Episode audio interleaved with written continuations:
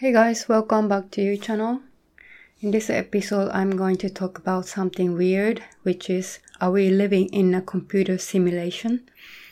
Um, I know it's a weird concept, but I uh, was introduced of this uh, concept when I was studying in the UK back in 2014.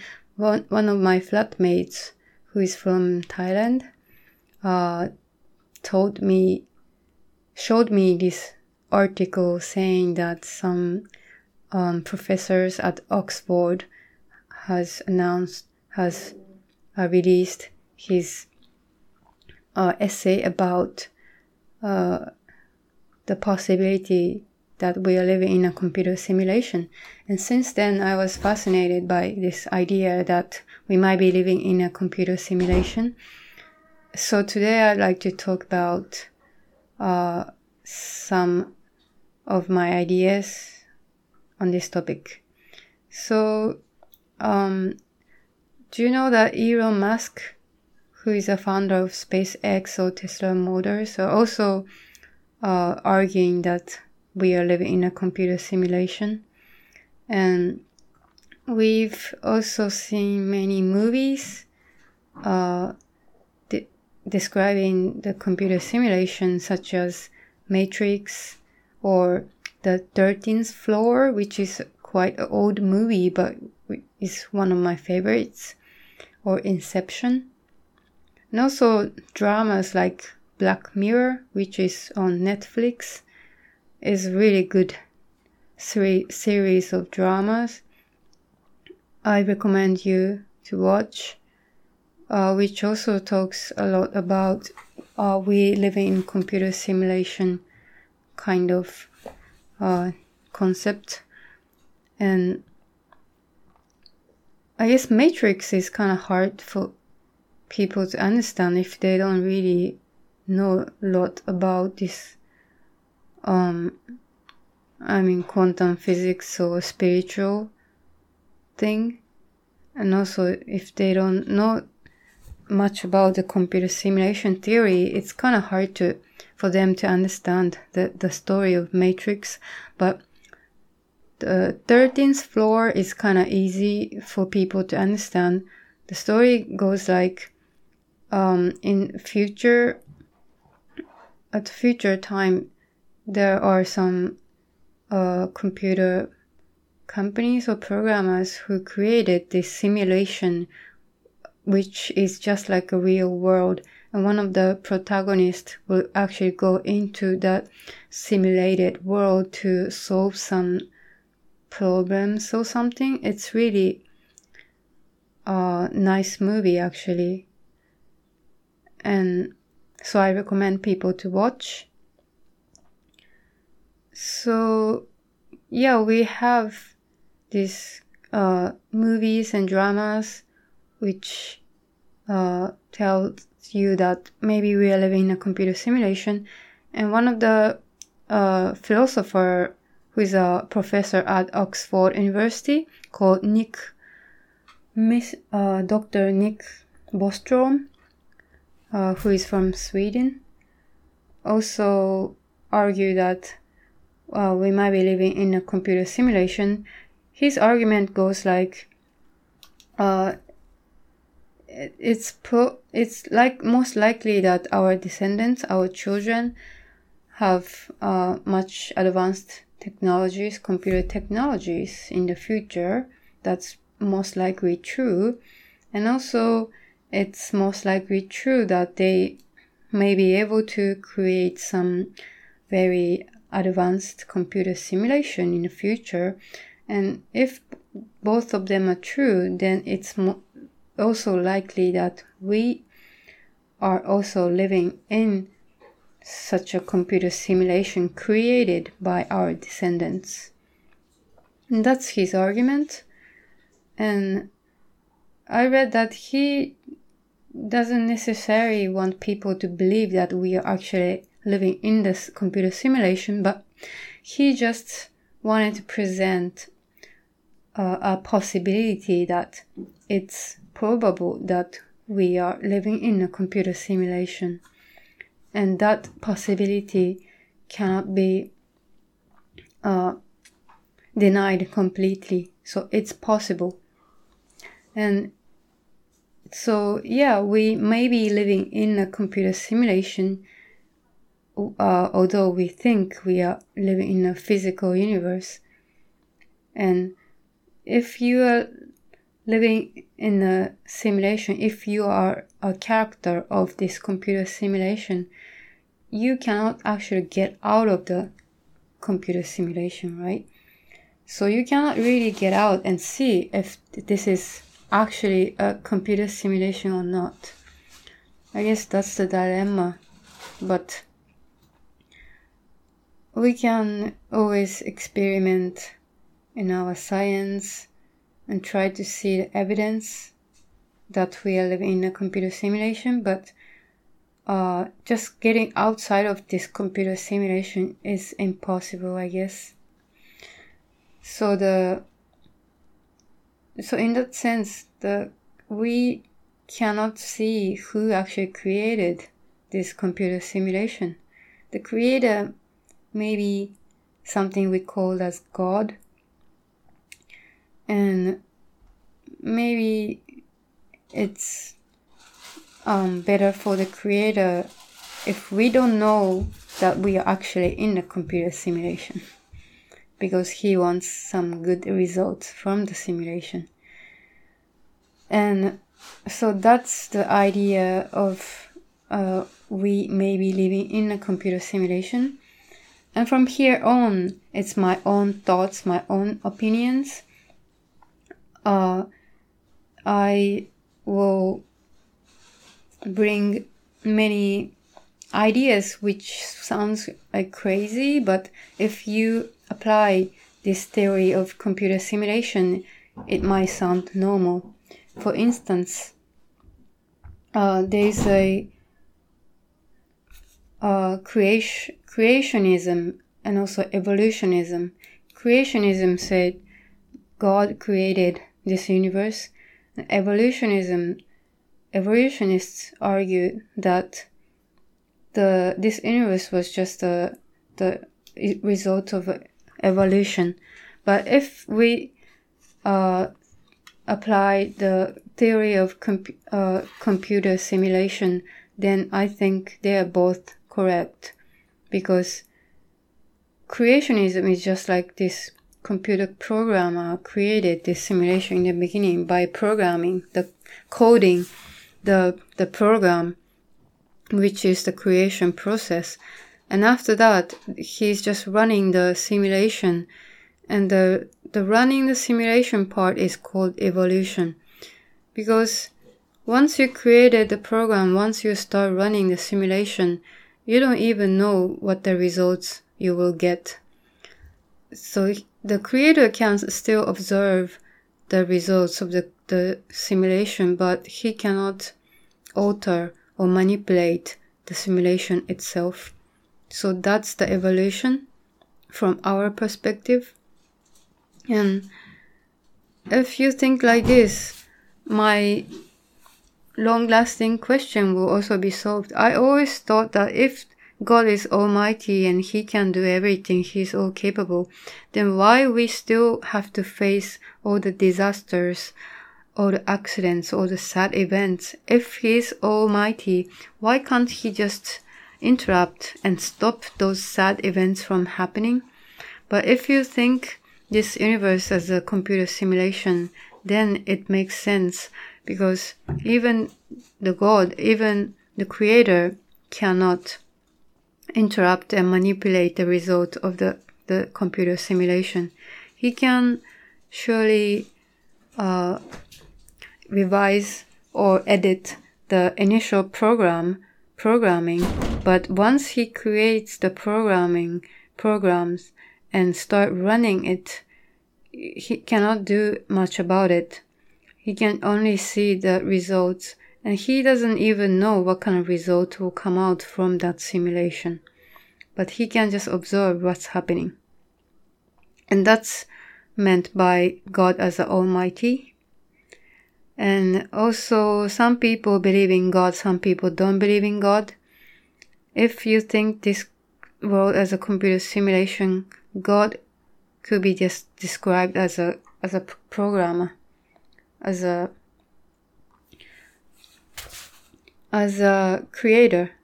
We also call those programmers creator, and maybe they are same kind of stuff.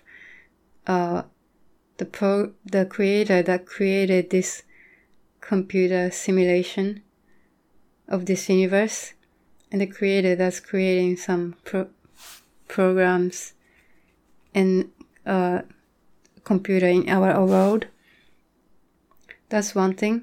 Another thing i wanna discuss is about time. So i've heard from so many times that uh, time doesn't actually exist or all kind of time all process of time exists at the same time. The time space uh, theory may be also discussed in physics like uh, relativity theory or and also in spirituality the people discuss time doesn't exist or time exists at the same time all time. And if you apply the computer simulation theory to this time time concept, you will find that from creator's perspective, time doesn't exist or time exists at the same time all time. Because when he created the program, all the possibilities are already in the program that in that sense, all the possibilities all the time already exists the moment he created the program. But from our perspective, from the the character in the, a computer simulation's perspective, we recognize time as existing, as flowing from the past to present to the future.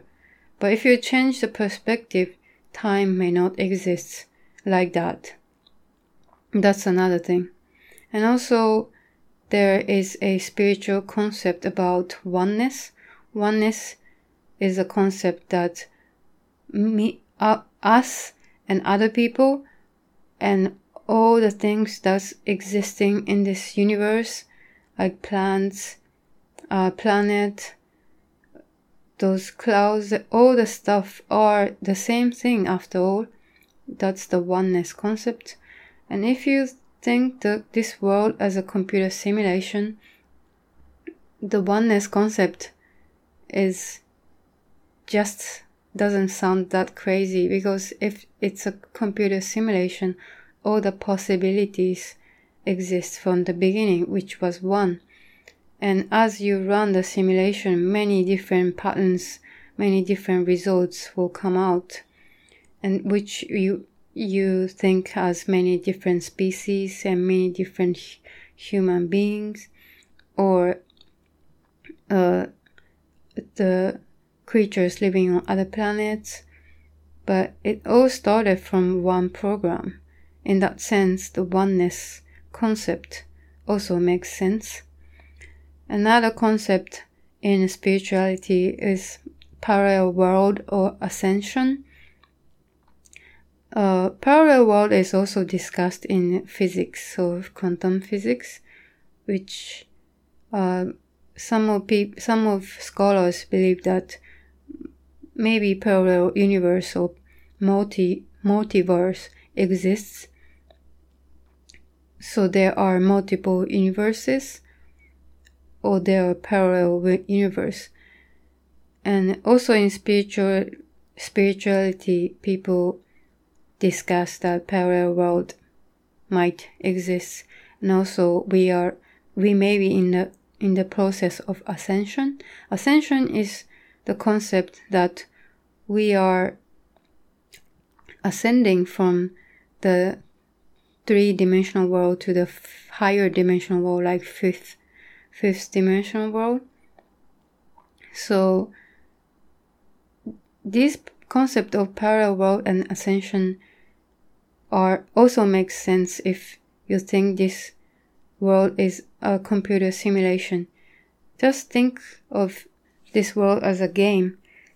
In one game, there are many different stages, or in a role playing game, if you you have multiple choices that you can make if you choose uh, option A, then you will go to this phase of option A.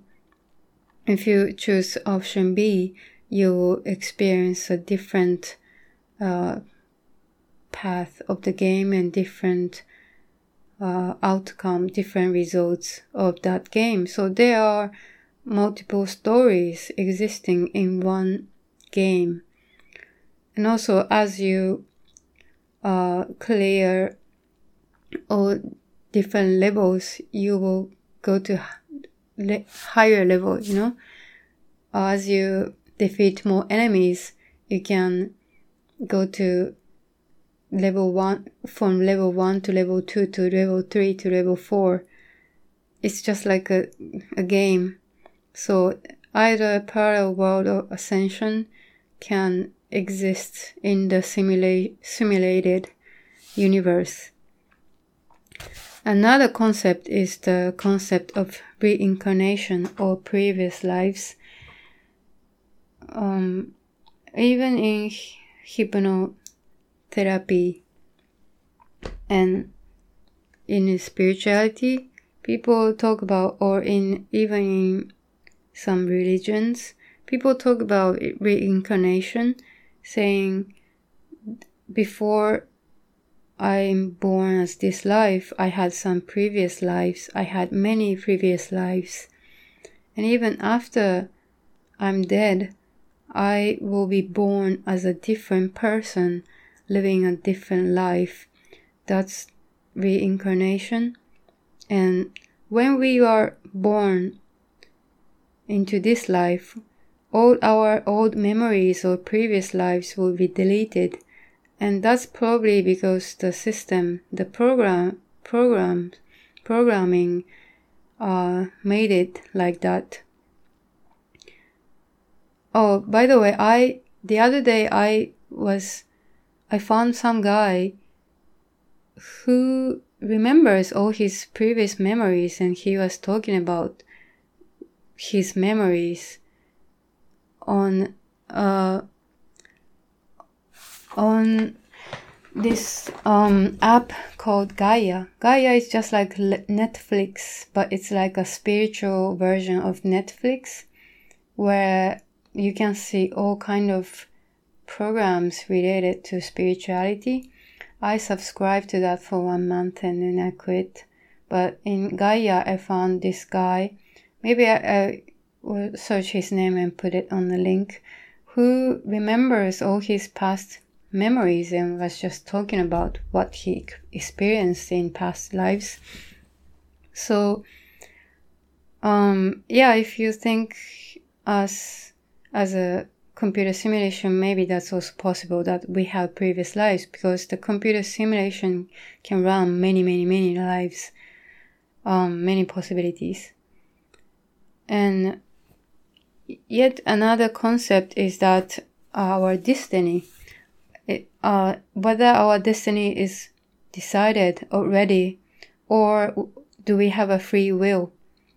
I've always wondering if my destiny is, is all set the moment I was born or I have my free will to change that destiny.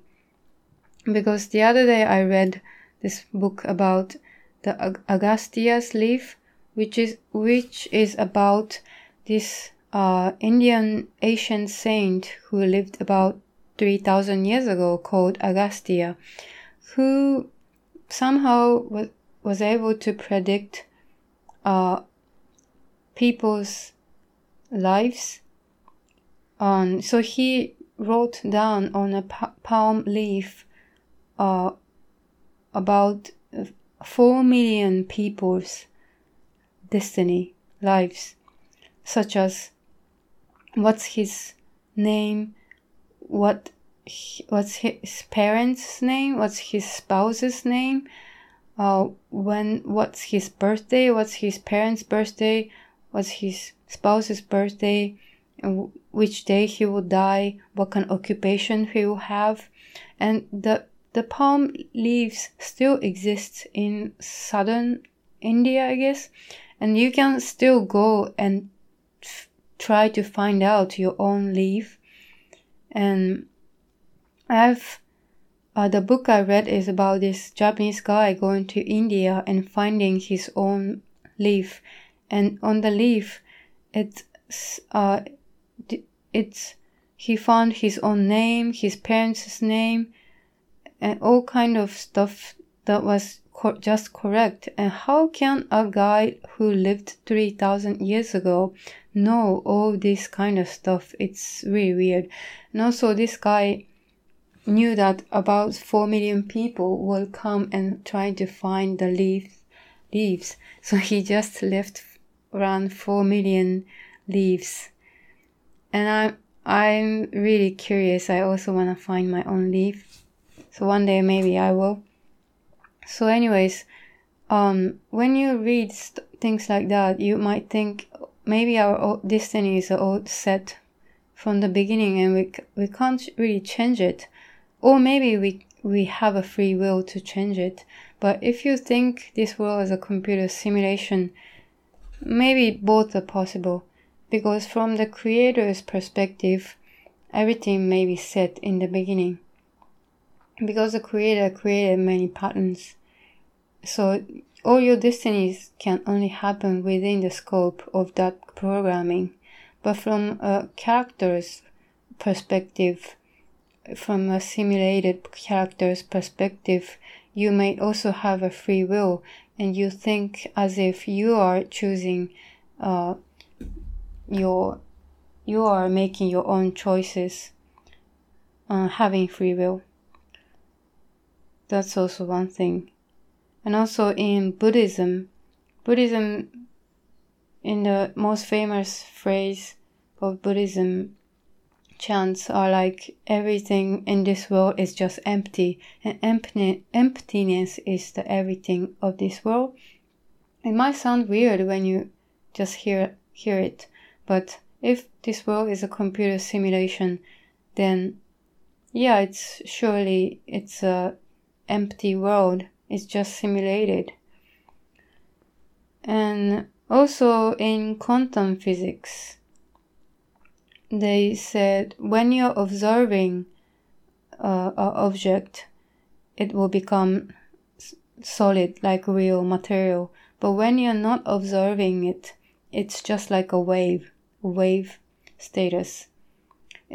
If you apply a computer simulation theory to this, it's also like that. It's just like they want to save some data, uh, some amount of data they use. So they just make it like when you are watching it, you can see on just like a game when you're playing that particular stage of the game, it's on the screen.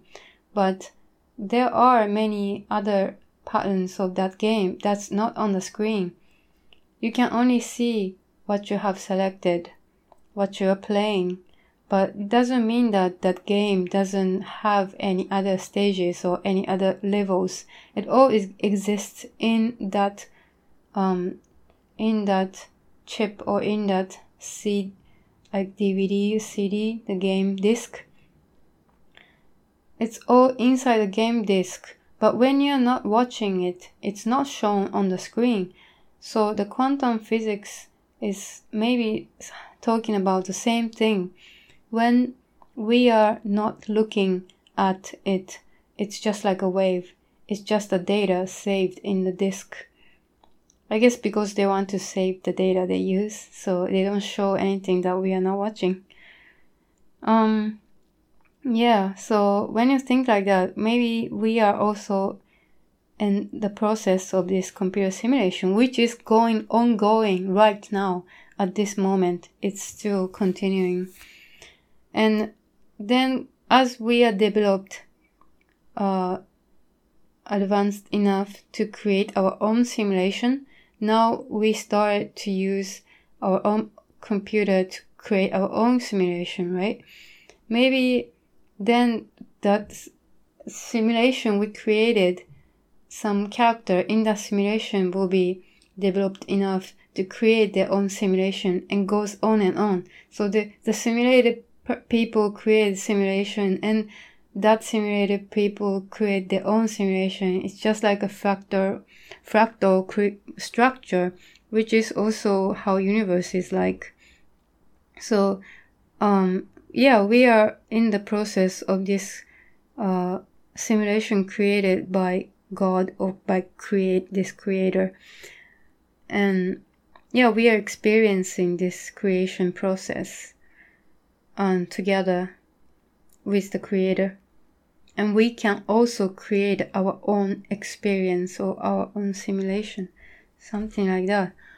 All right, today uh, the topic is fascinates me so much, so I I'm talking a lot. But lastly, let me introduce this concept of uh, lila in uh, Indian ancient philosophy or Indian Veda philosophy.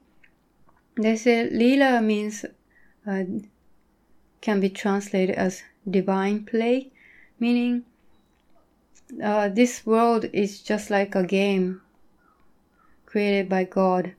The game is like the there was one God in the beginning, but he became multiple existences and becoming many lives. And these many lives will experience um, like joy or sadness or pains in the process of its um, spiritual evolution. And in the end, all the lives will go back to this God. So it's just, this world is just like a God game. And so the pain and the suffering we are experiencing experiencing right now is actually just a just illusion uh, created by God illusion is called Maya.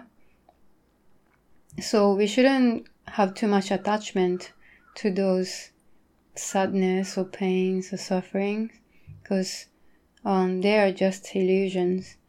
So because what's happening on surface in this world is just uh, part of Lila, the divine play. So yeah, that's the the lila idea in the Indian philosophy, and it's also talking about the same stuff like the god is just playing a game of this world, and we are the process of that game, but eventually we will go back to God. Yep. So today I've talked a lot about this computer simulation theory. I'm I'm wondering what you guys' ideas are. I really want to hear your opinions, your comments. What's your thoughts on this topic? So I'll be really happy if you can give me some comments on my um, Twitter, Gmail, and other platforms. Thank you for listening. Bye bye.